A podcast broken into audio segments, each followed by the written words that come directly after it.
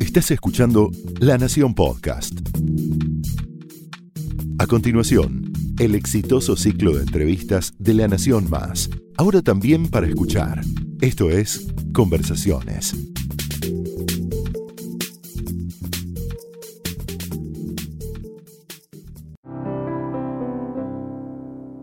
¿Quién de ustedes padece una enfermedad mental? Seguro que si estuviéramos aquí en el mismo salón, pocos lo revelarían. Y eso es por el estigma de la enfermedad mental, que produce rechazo en la familia, los amigos, en el trabajo. Sobre esto vamos a conversar hoy con el doctor Marcelo Setkovich Bakmas. Mi nombre es Nora Bar y el doctor Marcelo Setkovich Bakmas es director de psiquiatría de INECO, de la Fundación Favaloro y del Departamento de Psiquiatría de la Universidad Favaloro, ¿no es cierto? Exactamente, Nora. Doctor, muchísimas gracias por venir. Muchas gracias por su invitación, es un placer. La verdad es que eh, siempre lo supimos, pero usted acaba de escribir un libro sobre justamente el estigma de la enfermedad mental y la psiquiatría. Un libro que verdaderamente impresiona desde sus primeras páginas porque le, confiere dignidad a algo que es tan rechazado socialmente. ¿Por qué eh, este, recibe tanto rechazo eh, el, cuadro mental, el disturbio mental? A diferencia de enfermedades físicas, cualquiera, por ejemplo, dice soy diabético, tengo tal problema, sin embargo, muy pocos revelan, incluso se revelan, o a veces tienen miedo de consultar por trastornos que tienen que ver con su mente. El miedo a los trastornos mentales es ancestral, el miedo a la locura es ancestral, porque tiene que ver con el miedo eh, y la ignorancia, como, como todo lo que produce temor. Y el miedo está básicamente relacionado con esta idea de que las personas con trastornos mentales son violentas o peligrosas, ¿sí? y que entonces es mejor mantenernos alejadas de ellas. Y esa es una de las grandes primeras falacias. Yo lo relato en el libro, cuando fue la masacre de Newtown, eh, eh, un grupo de senadores de los Estados Unidos llamaron a comparecer al entonces eh, director del Instituto Nacional de Salud Mental de los Estados Unidos, el profesor Thomas Insel, y le dijeron, a ver, che, ¿qué hacemos con este tema de los locos que matan gente? Y les dijo, miren, antes de preocuparse por eso, ustedes tienen que preocuparse de brindarles atención a las personas con trastornos mentales, porque una persona con trastornos mentales tiene muchas más chances de ser víctima de violencia que ser causante de la violencia. Entonces es un primer estigma falseado. Y después, padecer trastornos mentales eh, es estigmatizante porque siempre se asocia al trastorno mental. Por ejemplo, dice usted en la depresión, a una debilidad de carácter, a una insuficiencia de la persona. Lo que más escuchan las personas con depresión es ponerte una pila, vos lo que tenés que hacer es levantarte, salir y caminar y vas a ver que como con este día de sol, cómo se te pasa todo.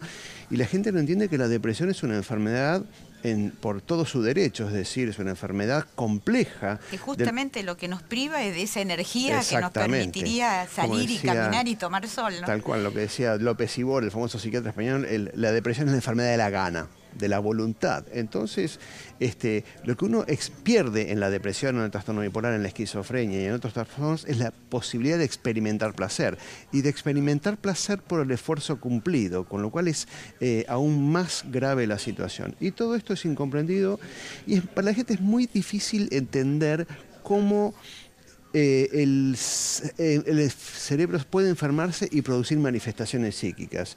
Esto para aquellos que tenemos una visión unitaria de, la persona humana, que no, que no, pensamos que haya una separación entre la mente y el cuerpo, es sencillo. Hoy en día yo uso mucho el término manifestaciones psicobiológicas para entender que es como una, son las dos caras de una misma moneda. Por un lado está la neurobiología que subyace a eso y por otro lado como el procesamiento de esa información que llamamos psicología. Entonces, eh, es bastante difícil de explicar esto. Este libro resume, yo diría, casi 30 años de charlas con pacientes, donde trato de explicarles por qué me deprimo, doctor. Bueno, las causas son complejas, tiene que ver con el estrés, tiene que ver con los genes, tiene que ver con lo, con lo que ha ocurrido a lo largo de su vida este, y de qué forma el cerebro se enferma y produce los síntomas. Eso es lo que, lo que tratamos de explicar en todo el libro. Pero fundamentalmente la idea yo aspiro a que esto sea un, libro de divulgación científica sobre lo que es la, la, ciencia o la medicina psiquiátrica para que la gente, para el público general, conozca y sepa un poco más de un tema ignorado y rechazado. Doctor, usted eh, recién acaba de mencionar una palabrita que es para quienes somos, tenemos una concepción unitaria del cerebro y el cuerpo, que no son dos entidades separadas, y eso tiene que ver, por un lado, con la biología del cerebro, pero por otro lado, con los propios lazos que tiene el cerebro con el resto del cuerpo, ¿no es cierto? ¿La mente afecta al cuerpo y el cuerpo puede afectar a la mente? Un neurobiólogo muy actualizado le, diría que ya que, el hecho de separar la mente del cuerpo es otra dicotomía falsa. Nuestra mente es nuestro cuerpo y si bien es cierto que personas con lesiones medulares aún pueden sentir ciertas emociones, cuando uno dice yo siento miedo, se está refiriendo a todos los fenómenos corporales que ocurren cuando uno percibe una situación amenazante. Entonces, le diría que no hay mente sin cuerpo tampoco, sin manos, sin pies, sin corazón fundamentalmente, ¿no? Sí. Recuerdo alguna vez un neurocientífico que hizo un experimento con el público en una sala y decía, sonrían, incluso el propio gesto de sonreír opera también una, una transformación en nuestro estado de ánimo, ¿no? Sí, hay un, fenómeno muy raro que es personas que se han aplicado mucho Botox en, la, en el rostro que congela las expresiones notan cierta dificultad para sentir sus propias emociones. A tal punto está unida la mente con el sustrato biológico. Eh, uno de los la, depresión es una enfermedad compleja y tiene muchos tratamientos psiquiátricos, psicológicos, farmacológicos y de todo tipo. Pero uno de los tratamientos que más se está estudiando en la actualidad es la activación conductual, que son estrategias para lograr que las personas que tienen depresión, cuando sufren, cuando experimentan una cierta mejoría, puedan activarse conductualmente, físicamente, cognitivamente, espiritualmente, socialmente, y eso tiene un efecto reactivador sobre la función anímica. Entonces, sí, estamos indisolublemente unidos a nuestro cuerpo, somos nuestro cuerpo.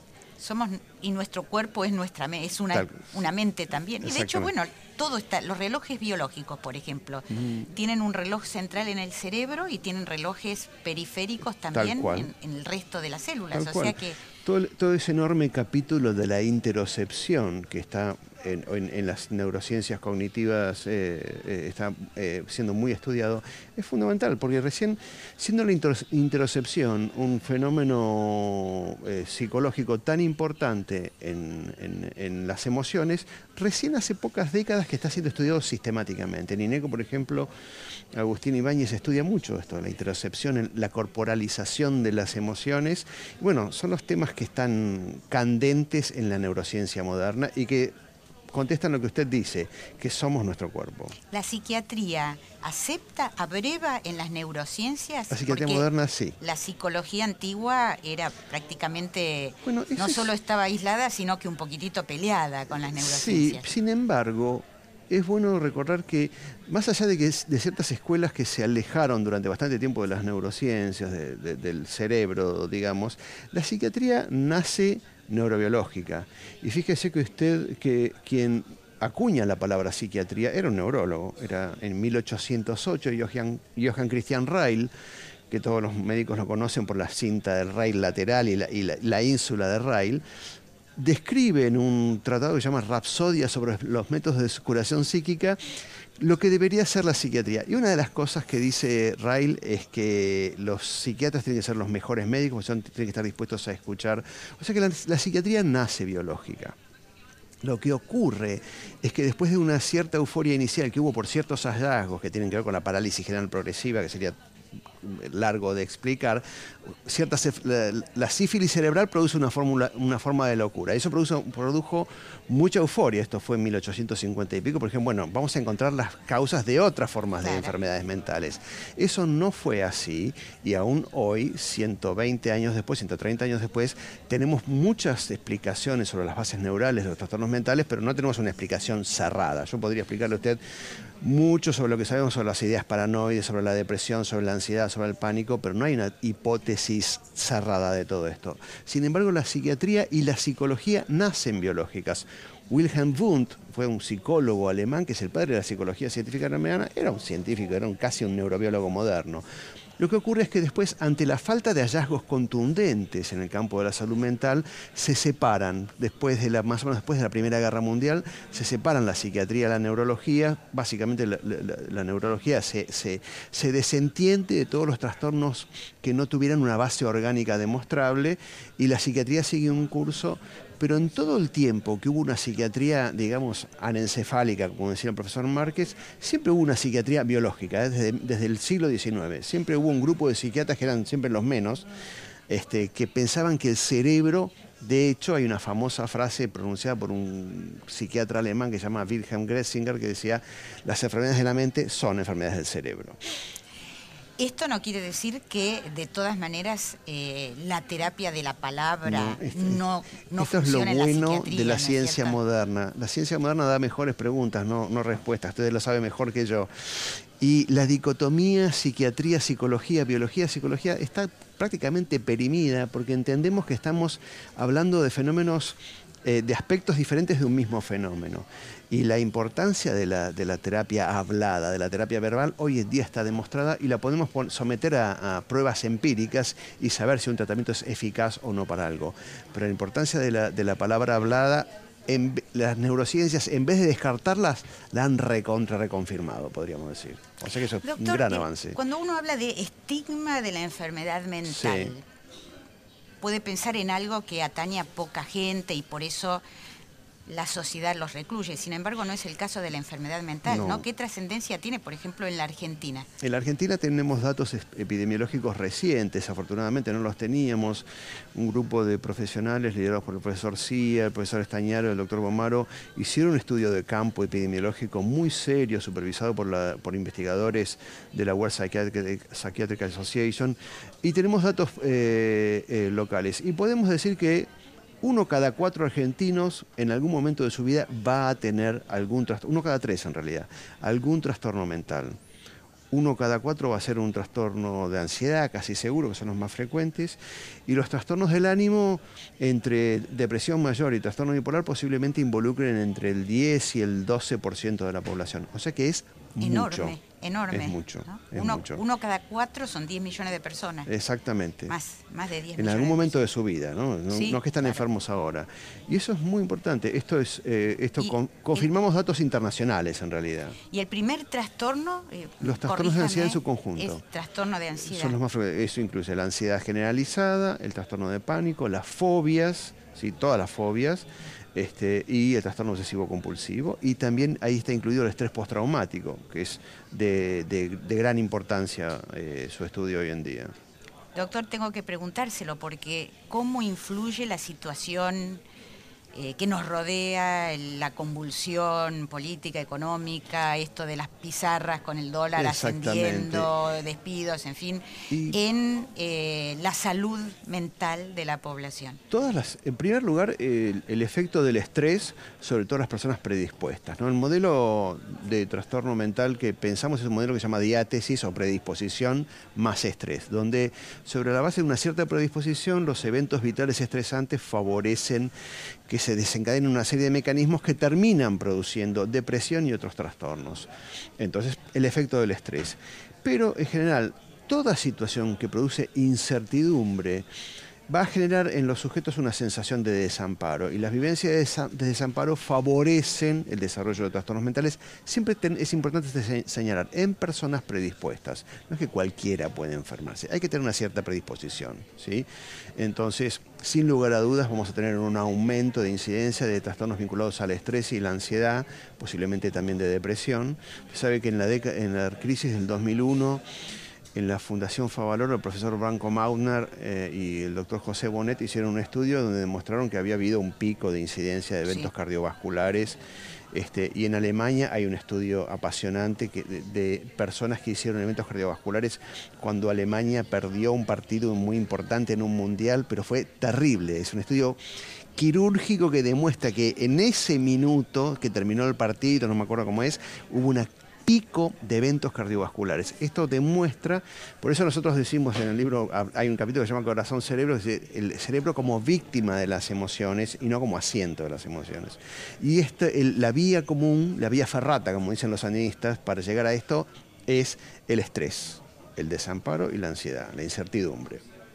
Eh, el libro, además de, eh, de ocuparse de la, de la enfermedad mental, se ocupa de la psiquiatría, ¿no es Sí, cierto? La sí. psiquiatría es una ciencia Estigmatizada también. también. Los psiquiatras estamos estigmatizados por varias razones, en, en- en gran medida por el movimiento antipsiquiátrico, Foucault y todos sus atlates. Foucault- hay que decir que Foucault era un intelectual extraordinario, pero no quería a los médicos. Bueno, particularmente a los puede que... pasar hasta en las mejores Sí, familias. pasa y es comprensible. Este, pero también porque los psiquiatras estamos vinculados, hemos quedado muy pegados a esta idea de los grandes, de lo que Foucault llama el gran encierro. Es decir, las grandes hospitalizaciones sin términos. Y hay que pensar que esto ocurría en épocas en las cuales no había ninguna posibilidad terapéutica para las personas que están afectadas de los trastornos mentales más graves, las formas más graves de psicosis como la esquizofrenia o incluso la enfermedad depresiva o la enfermedad bipolar. Entonces lo único que podíamos hacer era eh, lo que se podía hacer era hospitalizarlos y esto pues, por supuesto produjo hacinamiento, etcétera, etcétera. Pero eso pasó hace, terminó hace 40 años. Cuando aparecen los antipsicóticos y los antidepresivos en la década del 50, los hospitales, los hospicios empiezan a vaciarse y se convierten progresivamente en hospitales especializados monovalentes. En- en Arge- en- no hay ya manicomios. La gente se, se impresiona por el estado de abandono de, de los hospitales y todo eso, pero yo siempre tengo, eh, hay que explicarles que el problema no son los médicos y los psicólogos estos que trabajan ahí, son los políticos que abandonan a los hospitales. Bueno, de hecho acá hay una ley, ley de salud mental que justamente eh, habla de desmanicomialización, ¿no es cierto? ¿Qué, opinión, no- qué opinión le merece? No, me- no es muy buena. Ley- es una ley hecha a espaldas de los psiquiatras, básicamente. Es una ley en la cual los psiquiatras no fuimos consultados en nuestro conjunto, eh, de ninguna escuela. Y sentimos que es una ley que es muy buena en los conceptos porque pone eh, los derechos de las personas afectadas de trastornos mentales en un lugar muy alto. Pero la ley ni siquiera menciona la palabra trastorno mental. ¿Sí? La ley habla de sufrimiento psíquico.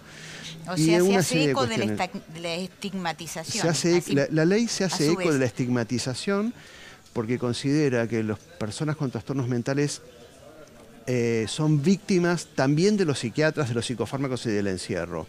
Y es, un- es una visión distorsionada. No obstante, el resultado global ha sido favorable para las personas afectadas de trastornos mentales, pero la ley en su concepción no es una ley que ningún psiquiatra le va a decir, ahí estamos felices con esta ley. Y la realidad es que fue redactada por personas con muy poca experiencia clínica. La realidad es esta.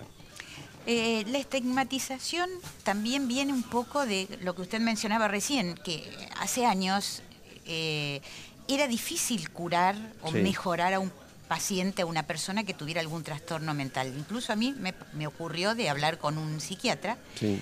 Que me dijo, "Yo- m- me retiré de la psiquiatría porque no podía soportar el fracaso terapéutico. O sea, daba la sensación que verdaderamente era tan difícil ayudar a los Sí. pacientes. ¿Eso sigue siendo así? Sigue siendo difícil, pero hemos avanzado muchísimo. Hay condiciones en las cuales estamos, no en deuda, porque no es deuda la palabra, sino que estamos en déficit de conocimientos para poder dar respuestas, como por ejemplo las formas más graves de psicosis. Como las formas más graves de psicosis esquizofrénica, esquizofrénica son una enfermedad muy invalidante. Nos falta mucho todavía. No tenemos, tenemos muchas respuestas para síntomas muy productivos, pero no tenemos respuestas para los síntomas como, como el aplanamiento afectivo, los trastornos de la voluntad. Eh, eh, estamos en déficit. Pero yo le diría que en el campo de los trastornos de ansiedad, en el campo de los trastornos del ánimo, hemos avanzado enormemente. Hemos avanzado enormemente en los últimos 30 años, no porque existan, si usted quiere, nuevos fármacos, sino porque hemos aprendido a usar mucho mejor los fármacos que teníamos. Y eso es extraordinario. Yo pienso en cosas que hacíamos hace 30 años cuando yo empecé a estudiar psiquiatría con los antidepresivos y ciertas cuestiones que hoy consideramos no, no malas, pero entendemos que no- el resultado final no era el que nosotros deseábamos. Hem- ha mejorado mucho la psiquiatría. eh, no, yo no soy un cultor de la psiquiatría, de la medicina basada en la evidencia, pero el uso de guías de consenso y el uso de información científica, cada pregunta de la psiquiatría es sometida a, un- a una prueba. Este medicamento es mejor para esto, este abordaje es el abordaje ideal para esta condición. Hemos avanzado mucho, nos falta mucho por recorrer. Nos ¿Y los mucho. psiquiatras, cómo se, se cuidan y se curan los psiquiatras? ¿El psiquiatra es una persona que está absolutamente sano, saludable? No, en general no. A ver, yo no creo esa historia de que, de que todos los psiquiatras están locos, pero aprenden. Porque debe ser muy difícil, tratar y hacerse cargo de alguna manera. El médico, el psiquiatra se hace cargo de los problemas que trata, ¿no? Los psiquiatras, si no tienen una conducta muy proactiva de preservar su salud mental, están muy expuestos a trastornos mentales. Eh, depresión, suicidios y abuso de sustancias. Sí, estamos eh, eh, junto con los cirujanos y los anestesiólogos estamos entre los primeros. O sea que sí que es, es una profesión de riesgo. Es una profesión de riesgo y muy desgastante. Un, amigo migró a, un país del primer mundo y me sorprendió porque lo primero que me dijo, tengo dos meses de vacaciones pagos, porque la psiquiatría es considerada insalubre, más que los otros médicos. Así que este habría que adoptarlo. Habría que adoptarlo, sí. Pero sí. Bueno, allá también existe el año sabático. El año sabático, sí, sí. Eh, muchas cosas muy, muy beneficiosas comparadas con, lo que es. Eh, pero yo no creo que esté, salvo el, el tema de los recursos materiales, a mí no me parece que la Argentina sea un país que esté mal en la salud mental, porque al contrario de muchos países somos bastante conscientes, posiblemente sea por la influencia del psicoanálisis. Este... Es eh, uno de los países o el país con más alta razón de psicólogos por, habitante. Y eso genera una conciencia global en la población sobre cuestiones vinculadas a la salud mental que por ahí no existe en otros países. En, en el primer mundo acceder a un psicólogo no es tan fácil. En Argentina eh, acceder a una... No, no, hace falta estar enfermo para necesitar un abordaje psicológico transitorio en una situación de crisis. Eh, en Argentina es mucho más accesible, pero mucho más eh, que la accesibilidad de la psicoterapia está el hecho de la conciencia con respecto a las cuestiones mentales. En ese sentido, me parece que somos un país bastante beneficiado.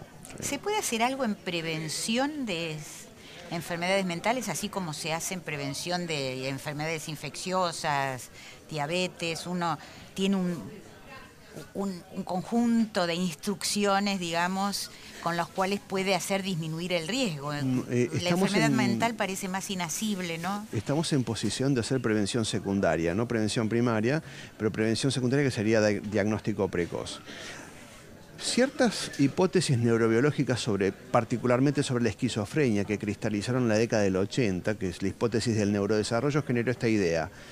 Las personas que enferman en la adolescencia, en la pubertad, en realidad lo que las enfermó actuó mucho antes, porque su cerebro no ha sido adecuadamente conformado. Con lo cual, algunos dijeron, bueno, pero si estos chicos se enfermaron a esa edad, y la lo, que causó la enfermedad actuó mucho antes, probablemente durante el desarrollo, hay que ir a buscarlos antes de que se enfermen. Entonces se produjo una revolución de intervenciones precoces que primero buscaban eh, detectar a las personas con riesgo de padecer enfermedad mental antes de que se enfermen. Y la primero que ocurrió es que eh, nos estábamos dando cuenta que estábamos llegando tarde a los que ya estaban enfermos. Entonces sí existen en el mundo desarrollado, en nuestro país muy tímidamente empiezan los programas de intervenciones precoces, que no mencionan la ley de salud mental, si fuera moderna. ¿Sí? Este, los, programas de intervención precoz son la revolución en salud mental porque van a buscar a los chicos, adolescentes en riesgo de padecer eh, trastornos mentales y los abordan. No necesariamente les dan tratamiento, los evalúan y los siguen de cerca. ¿sí? Eh, y ese seguimiento permite detectar los chicos que están en riesgo de un tránsito inminente a la psicosis. Entonces se está produciendo una enorme masa crítica de información científica que está empezando a producir los primeros evidencias que nos permiten producir intervenciones basadas en la evidencia. Por eso existen lo que se denominan los sujetos en riesgo eh, o sujetos de ultra alto riesgo. Son una serie de síntomas, usted sabe que un investigador holandés, Jim Vanos, que estuvo en Buenos Aires eh, hace un par de años, invitado por, nuestro grupo, este, él hizo un estudio en Holanda sobre fenómenos psíquicos y descubrió que un 20% de la población tiene alucinaciones y delirios sin que nadie se entere nunca. No se habla de eso, no, se, habla, Pero esa, es gente que no tiene trastornos, funciona normalmente. Él llama a, estos fenotipos extendidos. Entonces, eh, Vanos lo, lo que buscó es ver qué cuál era la cantidad de alucinaciones y delirios que una persona podía tener que preanunciaban una desestabilización. Entonces se, buscan estos eh, chicos con, alucinaciones, delirios, con eh, trastornos del ánimo también, que son muy frecuentes, y se los va siguiendo a lo largo del tiempo para ver cuál es el momento en el cual hay algún indicador de que ese eh, fenómeno se va a agravar, se va a intensificar y la persona va a hacer el tránsito a la psicosis. Uno de los candidatos a tener mucho que ver, no sabemos muy bien si a favor, en contra o cómo, es el consumo de marihuana. Marihuana, usted sabe que está, su uso es generalizado en la adolescencia y por un lado suponemos que favorece la transición a la psicosis. Es decir, los chicos con predisposición a la psicosis, el consumo de cannabis, hay datos epidemiológicos muy contundentes y datos genéticos muy contundentes que señalan que aumenta el tránsito a la psicosis. Pero se acaba de publicar un paper muy importante que muestra que la relación podría ser inversa y que no es que el consumo de cannabis favorece la psicosis, sino lo que primero se pensó sobre este tema que los chicos con riesgo de padecer psicosis consumen mucho se automedican, se automedican digamos, de alguna manera se automedican. No podemos descartar esa hipótesis, aunque el resultado sea malo. El resultado final es malo, porque igual el cannabis, el tema es que el cannabis tiene un principio activo, usted lo conoce en su Tagliasucci, sí. Eh, estábamos charlando de esto, eh, eh, tiene un principio activo que tendría efectos antipsicóticos y ansiolíticos. Bueno, así es la ciencia. Así es la ciencia. Así es la ciencia y eso es lo fascinante de la ciencia, que plantea preguntas a medida que avanza. Exactamente. Doctor, le agradecemos tanto que se haya acercado a, Muchísimas a conversaciones en la Nación. Y recomendamos calurosamente el estigma de la enfermedad mental y la psiquiatría de Editorial Paidós, donde se habla de todo esto y mucho más. Muchas gracias. Muchísimas gracias. Hoy estuvimos conversando con el doctor Marcelo Setkovich Bakmas, que además de todo lo que dijimos en la presentación, es director científico de la, de la Asociación Argentina de Psiquiatría. Sí. Muchísimas gracias. Mi nombre es Nora Bar y los esperamos en la próxima Conversaciones en la Nación.